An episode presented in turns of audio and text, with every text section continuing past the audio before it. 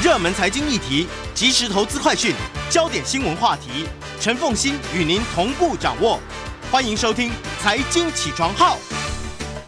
Hello，各位听众，大家早！欢迎大家来到九八新闻台财经起床号节目现场，我是陈凤欣。回到今天的一周国际焦点，在我们现场的是淡江大学国际事务与战略研究所教授李大中李教授，也非常欢迎 YouTube 的朋友们一起来收看直播。李教授早，早安，凤欣早，各位听众、各位观众，大家早安。好，现在在以巴冲突还是占据的所有的新闻版面当中呢，大家这个眼光的焦点啊。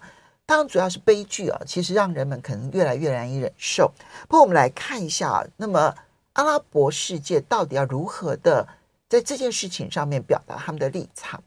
还有包括伊斯兰世界啊，这是两个不完全等同的团体，因为阿拉伯国家不等于伊斯兰国家，因为伊斯兰国家有很多，它并不是阿拉伯裔。你比如说土耳其，它不是嘛？哈，然后这个伊朗，它是属于波斯裔。那你说印尼、马来西亚，那就更不是了，对不对？哈，那么所以，可是十一月十二号，阿拉伯联盟跟伊斯兰合作组织这两个组织合起来开了一个领导人峰会，怎么来看待这件事？对，呃，这个哈，这个领导人峰会是特别的峰会啊，因为本来阿拉伯联盟的峰会跟伊斯兰合作组织的峰会是分开举行。但因为这一次的地主啊，就是主办国都是沙乌地阿拉伯，所以他们在这样的考量之下，就是二合一合并，主要还是因为这个以哈冲突的大的背景啊。因为我们知道说，呃，从冲突到现在啊，加沙走廊的死亡人数超过一万一千多人。那哈马斯突击以色列啊，以色列官方最新的公布是从一千四百人啊下修到一千两百人，但他也说哈，最终的死亡数字还可能会。在浮动式的调整，那不管如何，这是一个最重大、大家最关心的。所以这二合一的这个峰会，阿拉伯联盟跟伊斯兰合作组织，呃，这个召开连在一起的这个特别峰会，最重要的背景就是希望对以哈冲突提出完全一致的立场，经过整合。因为就像刚才所提到，因为阿拉伯联盟是一九四五年成立，它很具有代表性。那到目前为止，哈，有二十二个会员国，还有七个呃创始的会员国，包括沙乌地、阿埃及啦、叙利亚、约旦、伊拉克、黎巴嫩跟也门。而且这么多年来，它已经走向很制度化了，除了领导人峰会，还有各式各样的外长理事会、呃专责部长理事会、经社理事会、联合防卫理事会等等等等。我觉得他们有点在学习东西，是，就是先从密集的会面，然后密集的。在每一件小事情上面去建立共识，然后最后形成共同的利益团体，然后对外一致的时候，它就像是一把筷子，它就比较有力量。没错。那因为它早期只有外长理事会，那下面设有不同领域的委员会，但现在这些委员会都成为各个领域，比如说环境、通讯啊、内政、司法、住房、运输等等的这个理事会，所以它很重要。那它处理巴勒斯坦当然有它固有的立场啊。举例来说，啊，今年的五月份第三十二届啊这个阿拉伯联盟的这个呃领袖会议也是在这沙乌地阿拉伯召开，当时他也是重提。呃，他们的一致立场，就所谓的吉达宣言，就是重申巴勒斯坦问题是阿拉伯世界的核心问题，坚持阿拉伯和平倡议跟我非常熟知的两国方案，这是他固有的一个立场。那至于伊斯兰合作组织，它是在一九六九年的倡议，一九七零年五月正式成立。那它的这个包含的国家当然更多哈，顾名思义，它有目前为止是有五十七个会员国跟十二个观察员。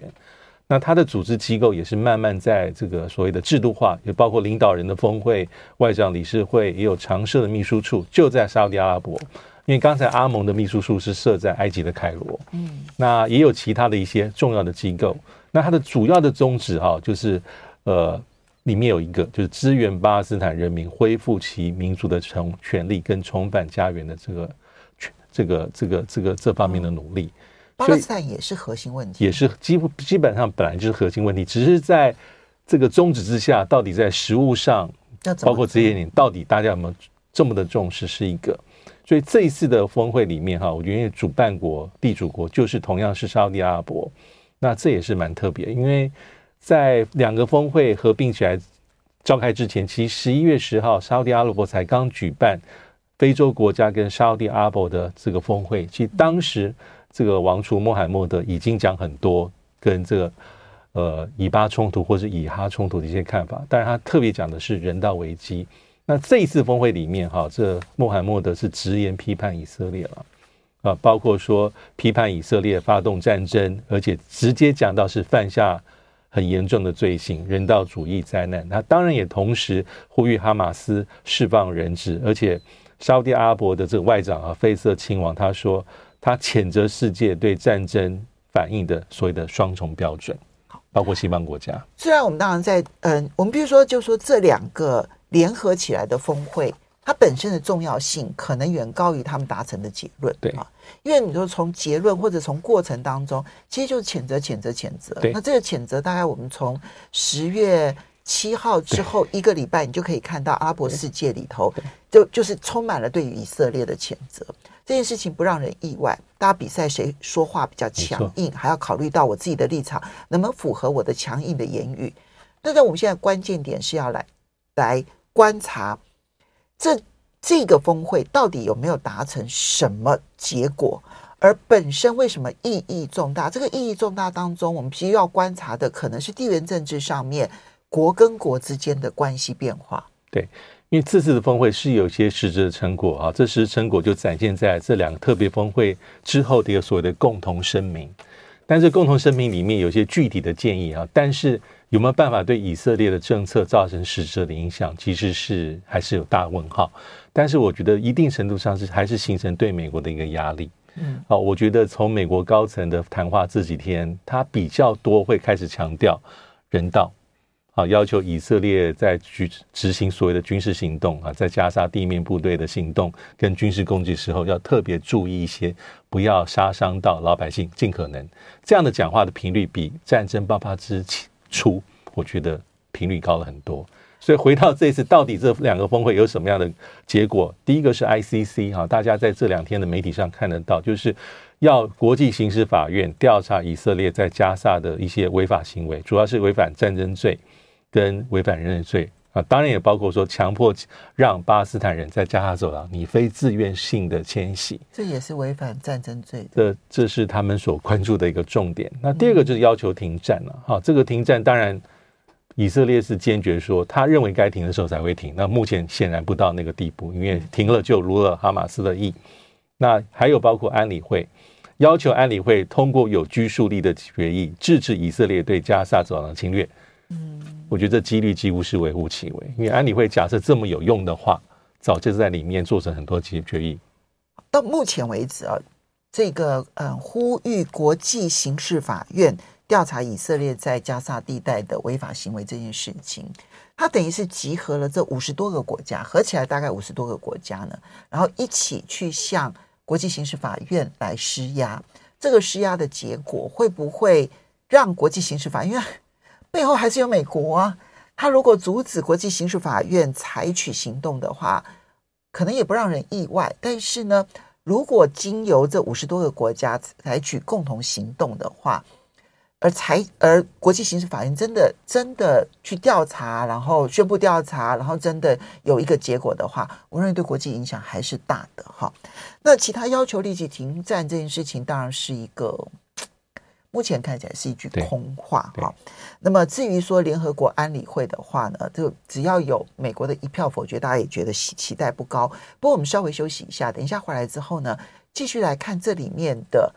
亮点，欢迎大家回到九八新闻台财经起床号节目现场，我是陈凤欣，在我们现场的是丹江大学国际事务与战略研究所教授李大中李教授，也非常欢迎 YouTube 的朋友们一起收看直播。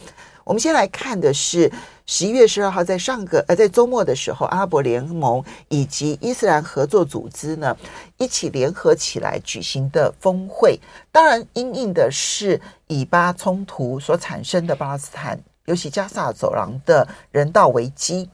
那么，如果我们就立即的效应来看的话，它真没有立即效应。嗯，所以是我觉得国际上面很容易忽略这一场峰会。可是这一个联合峰会本身在地缘政治上面仍旧具有重要性。刚刚提到了几个共同声明，还有没有后续的？对，因为这基本上是展现这些国家的一个集体的意志啊。但是有没有办法达到效果？我觉得比较多可能是道德的正当性。或是一些呃间接对美国的压力。那除了在要求安理会有一个拘束力的决议之外，我们知道难度很高，还有说要设立一个特别委员会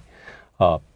让有影响力的阿拉伯国家跟伊斯兰国家能够透过这个委员会，呃，这个建议采取的一个。下一步的一致性的行动，你说在联合国成立特别委员会，不是，是在这这这个组织两个组织的架构下，对。那联合国它只要求安理会，因为现在联合国所有讨论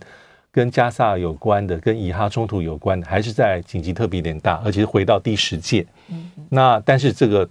虽然有多数的这个国家会愿意。有这个共同的一些意愿，比如说立即的这个停战，但是它毕竟没有拘束力。但联合国安理会又被基本上是被瘫痪。那还有就是武器禁运啊，呼吁各国停止对以色列出售武器。那这一点其实我觉得对以色列大概没有太多的杀伤力，因为以色列基本上靠自己研发他的自己的科技，也靠美国在后面提供这么多年来的一些军事上的援助。但是。至少这件事情给美国施压，说你不可以再提供武器了。呃，我觉得美国应该不会走他本来要走的路，他不会这样断掉对以色列支持，不太可能。那还有一个地方也很重要，这次共同声明里面特别提到说，加萨走廊跟约旦河西岸两者是不可分割的，是一个整体。为所以拒绝未来哈把加萨跟约旦河西岸。分开的任何的政治解决方案，其实这一点我觉得有点是因应最新的情势哈，因为以色列对加萨发动的这个军事行动，到目前为止慢慢会进入到关键阶段，就是因为他已经把加萨一分为二，呃，主力是要围剿在加萨市里面的哈马斯，这个包围圈会越来越小，但是大家关键是之后呢？那目前以色列官方所透露的讯息，我觉得比一。两三个礼拜之前更明确，因因为开始非常暧昧，有点暧昧不明，就是第三阶段。那第三阶段现在看起来，以色列讲说会接管加萨地区的这个安全，至少是一段时间。那很多人在推测，那里面可能是要扶植或是协助成立一个非哈马斯的政治团体来主控加萨部分或者全部的一个控制或管理，成立傀儡政权啊。那但是这一点哈，其实。美国挺是几乎是无条件，但这一点以美国可能会有一些意见，因为他一直在警告以色列说：“你不要再尝试去占领，就是不管你用的字眼是占领或接管，就是不要尝试再去占领加沙。”嗯，尤其是不管你的用词是什么，国际上面看到的就是占领。对，那而且会很担心说哈，这个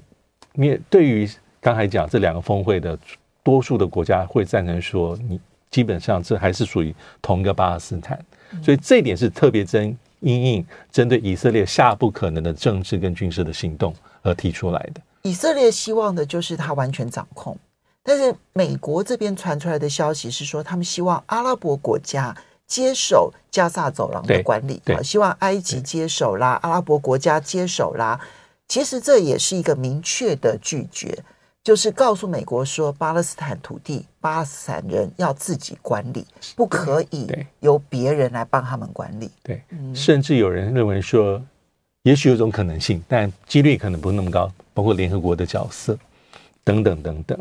那还有一些地方是没有达到共识，比如说石油禁运。嗯，那这一点哈，有些国家是赞成，比如说黎巴嫩、阿尔及利亚。但是有几个国家根据媒体报道是反对啊，被点名的是包括阿拉伯联合大公国阿联，就是阿联酋跟巴林啊，因为这几个国家在二零二零年啊，在川普执政时期，在美国的这个居中斡旋之下，跟以色列其实恢复正式的邦交，所以跟以色列跟美国关系比较近一些，所以这三个国家哈是基本上反对石油禁运以色列。那还有地方是自卫权啊，在这个共同声明里面，自卫权被拿掉。但自卫权这个地方哈，是美国跟以色列非常非常非常坚持的，因为自卫权的确是联合国宪章第五十一条里面的集体自卫权跟个别自卫权是任何国家与生俱来的权利，但这一点被拿掉，所以显现这两个峰会里面的成员对以色列非常高度的不满意。好，这个声明不会立刻改变不会这个情势，但是呢，它有一些结构面的部分可以来观察，一个是叙利亚。回来了，哈，对，原本呢，阿拉伯联盟呢，嗯，已经在二零一一年阿拉伯之春之后呢，排除了叙利亚为阿拉伯联盟的成员，好，但是这呃这一次呢，他恢复了会籍，那第二个部分当然也是全世界最关注的，就是沙地阿拉伯的王储，然后跟伊朗的总统两个人手牵手那个画面。对，啊，就不但共同出席，而且手牵手那个画面让大家印象深刻。因为你不要忘了，王储跟拜登没有手牵手，只有手碰手。对对对，大家都很特别注意到这呃一些经典的画面。第一个当然是叙利亚。其实叙利亚是阿盟的创始会员国，但我们也知道，十二年前阿拉伯之春哈、引发的叙利亚内战啊，当时阿萨德的一些政权的一些镇压平民跟反对派的一些作为哈、所以被阿盟决议停止他的会员资格。但到了去年和今年啊，开始慢慢的这个因为局势演进，所以阿盟呃最后在开罗召开的特别外长会议的时候，通过决议宣布恢复叙利亚在阿盟的会员资格。啊，包括你可以重返所有阿盟的机构，所以我们可以看到，今年五月份的时候，我们节目上应该有提到，呃，叙利亚总统阿塞德出访沙地阿拉伯，这也是呃参加峰会了，首度参加阿盟的峰会，这是十二年来叙利亚内叙利亚内战爆发之后的第一次。那阿塞德在这个场合里面哈，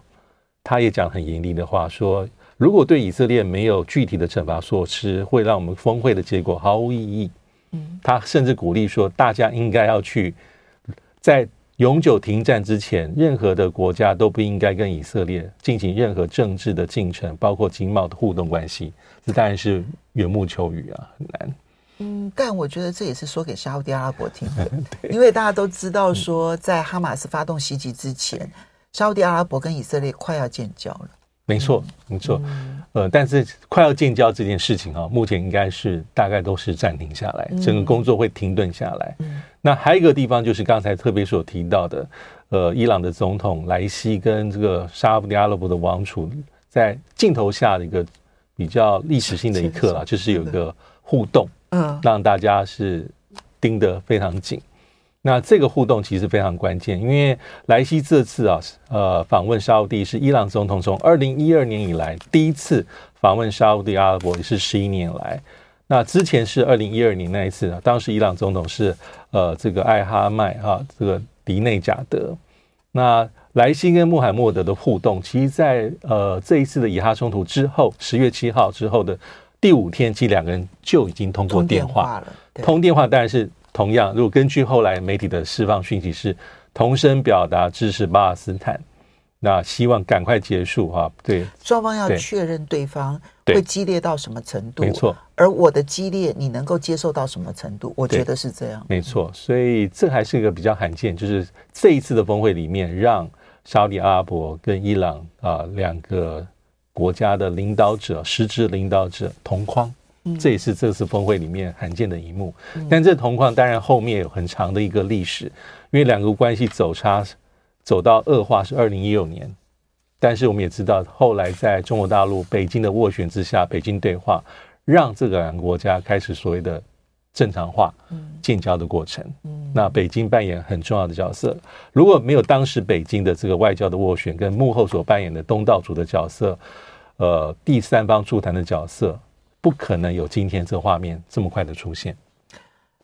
呃，当然，沙特阿拉伯跟伊朗哦，他们终究还是会有一些宗派上面看法不同。对。但我觉得这一段期间呢，所以很多人会觉得说啊，你们就是貌合神离啊，同床异梦啦，大概这个和平的状况不能够维持太久。不过，我觉得从今年三月发展至今，双方强烈的感受到那个合作之下。对于国际上面能够发挥的影响力其实是变大的，所以双方的利益是非常明显的。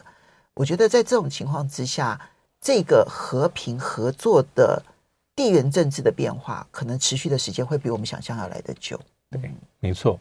那其实这里面也跟伊朗的角色是相关的，因为在这次以哈冲突之中，哈，我们看到各国的发言，哈，刚才讲的两个峰会里面的成两个组织里面的成员。但是令人印呃印象最深的都是来自于伊朗的发言，它是最强硬、最强硬。嗯，包括事件发生之后啊，包括莱西的讲话，包括在这次峰会里面讲话，他基本上是用，我相信是以色列很痛恨的这个言语来形容他们对以色列的一个批判。嗯，啊，比如说他有讲到说，我们亲吻哈马斯对以色列的抵抗。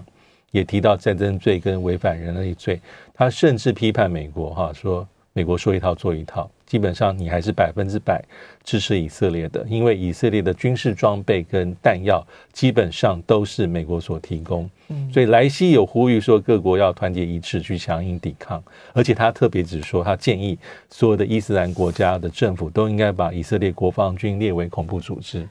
当然，呃，并没有真的在这里面实现，没有没有实现。我们要稍微休息一下哈。那呃，伊朗的强硬，你会发现他没有地图炮的去炮打这些逊尼派的国家，这是很重要的。欢迎大家回到九八新闻台财经起床号节目现场，我是陈凤欣。在我们现场的是淡江大学国际事务与战略研究所教授李大中李教授，也非常欢迎 YouTube 的朋友们一起收看直播。好，习拜会即将登场，应该是十一月十五号。那因为是美国时间的十一月十五号，所旧金山的十一月十五号，所以应该是明天。后天清晨，或者是明天晚上了哈。那么，嗯，这一次的习拜会很快哦，一年哦，又是 APEC 高峰会了。这次的习拜会跟巴厘岛的习拜会有什么观察点特别值得注意？对，因为这一次的习拜会，我觉得重点是它有一个过去一整年的过程，美中的进展，而且老实说是出乎大家意料之外。因为去年十一月哈，这个 G20 在巴厘岛的习拜会，其实。当时大家会认为说，美中关系至少是马上打底了，嗯，而且很快宣布说，布林肯哦，在今年的年初一月份或二月份，二月份会访中，但是没想到这个一月底的气球事件之后，它的效应这么大，而且基本上是很快把所有过去的成果，老好不容易王见王。给整个打翻掉，所以一颗 ceiling 的气球，对，就这样就这样子，让双方关系不是原地踏步，基本上往上往下再掉，嗯，掉到谷底，掉到谷底。二月、三月、四月到五月初慢慢接回来。那我觉得这一次啊，这个呃，这个美国旧金山 APEC 峰会里面的这个拜习会已经双方都确定会见面。呃，我觉得跟去年稍有不同地方是，去年的习拜会之前，我们没有看到这么多的工作层级中高。接官员的这种互通，或是把协管接起来，嗯，因为那时候大概是几个比较秘密的，比如说苏立文、呃王毅第三方的会面。那杨洁篪我记得，对杨洁篪，对不起杨洁篪，对王洁篪。但是这一次从五月初到现在啊，包括我们呃最近的这个何立峰访美。再往前推是王毅，那再往前推就是好几位美国拜登政府的重要官员络绎不绝的访问中国大陆，布林肯、叶伦，然后凯瑞，凯瑞，然后到雷蒙多都去了，嗯、而且基本上都有一些成果，而且这个成果慢慢在落实。主要就是我们上礼拜提到的美中之间的工作小组，还有中高层级的这些会议管道都慢慢接回去。包括这次何立峰访美，我觉得还是很重大，因为他又再一次跟叶伦讨论。因为叶伦是七月份去中国大陆，那而且很多的具体的成果慢慢都在兑现，包括我们谈了很多次的经济工作小组、金融工作小组、商业工作小组，慢慢都在接回来。那更不用说这一阵的气候变迁会议，基本上都在进，已经在进行。那所以何立峰的访美啊，是呃中美经济领域最高层的官员四个月以来的第二次会晤。那意思代表什么？现在美中关系的互动哈。经济、经贸、投资、金融这个领域基本上比较顺畅，但是沟通、沟通、沟通比较顺，对，沟通管道顺畅。嗯、那但有些地方我们也不能期待说美国就会把科技管制不会完全放松，但它是会做到底的。对。但现在最重要的地方可能是在，因为叶伦在十一月六号，他也在华盛顿邮报有发表一些文章，他也彰显了美国的基本立场，而就是美国会。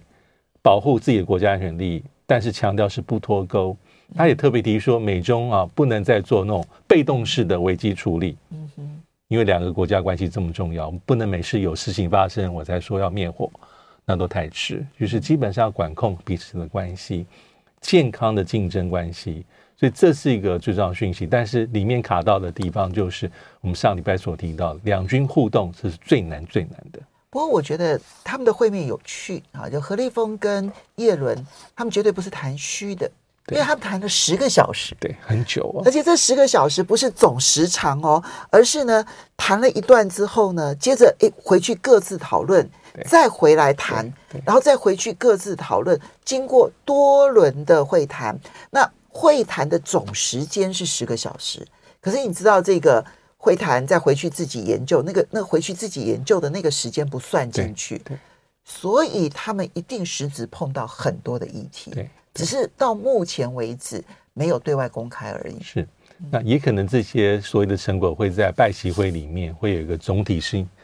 呃，全体性的一个呈现。那的确是，当你来来回回在谈了，后面可能要消化吸收，甚至请示幕僚研判，代表说是还蛮有诚意的。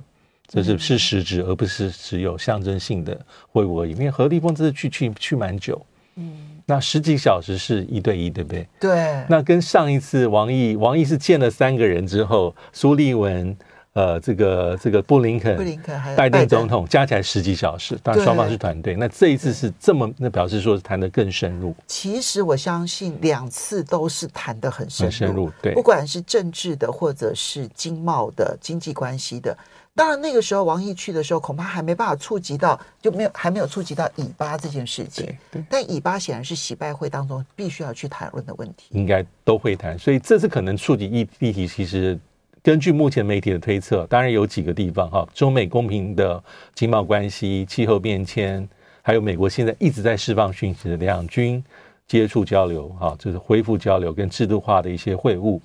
还有人权啦，还有。呃，毒品防治、芬太尼、人工智慧的运用，那还有包括刚才所提到俄乌、以巴、伊朗、中东、台湾、南海、全球公共安全、反扩散、卫生防疫、能源安全，有些地方是可以有实质成果，那有些地方是反正谈就是好事情，那有些地方是不会有任何的共识。嗯，我们可以再观察，下礼拜也许来为大家剖析一下。不过这礼拜还有一个观察的重点就是。美国政府会又又面临关门的问题吗？因为十一月十七号就是这个礼拜五了。我们看到新上任的美国众议院议长 Johnson，他提出了这个两阶段的临时拨款法案，对，能过关吗？会避免关门吗？这个两阶段哈，其实白宫已经表示质疑、跟保留、跟反对的态度，但是哈，因为。哎，这已经是江省给民主党最好的满满的善意了，满满善意。因为两阶段基本上他是，因为有些地方他是承诺不会立即削减开支，安抚双方，一方是民主党，一方面是激进的共和党人，其实还是个拖字诀。两阶段是一个是一月十九号的预算呢，包括退伍军人事务部、能源部、农业部、运输住房部、都市发展部，是延到明年一月十九号。那另外其他机构是延到明年二月二十二号。所以里面这个方案里面哈，有些地方是没有的，比如说大幅削减开支，这个拜登要，拜登要反对的，可是极端的共和党人是要赞成的，也没有包括以色列、乌克兰跟边界安全。那重点是他希望同时安抚保守的右翼共和党人跟民主党人，但是已经有部分的民主党人是悲歌，而且拜登政府批评这个政策是让共和党内部更混乱，政府面临停摆的次数更多。好，所以就是这一次能不能过关，其实跟这个礼拜五后之后的政局发展还是有很密切的关系的。我们就这个来观察吧，因为因为目前看起来他们觉得算是有诚意的一个方案，但是能过不过关或不能过关，我们还要看。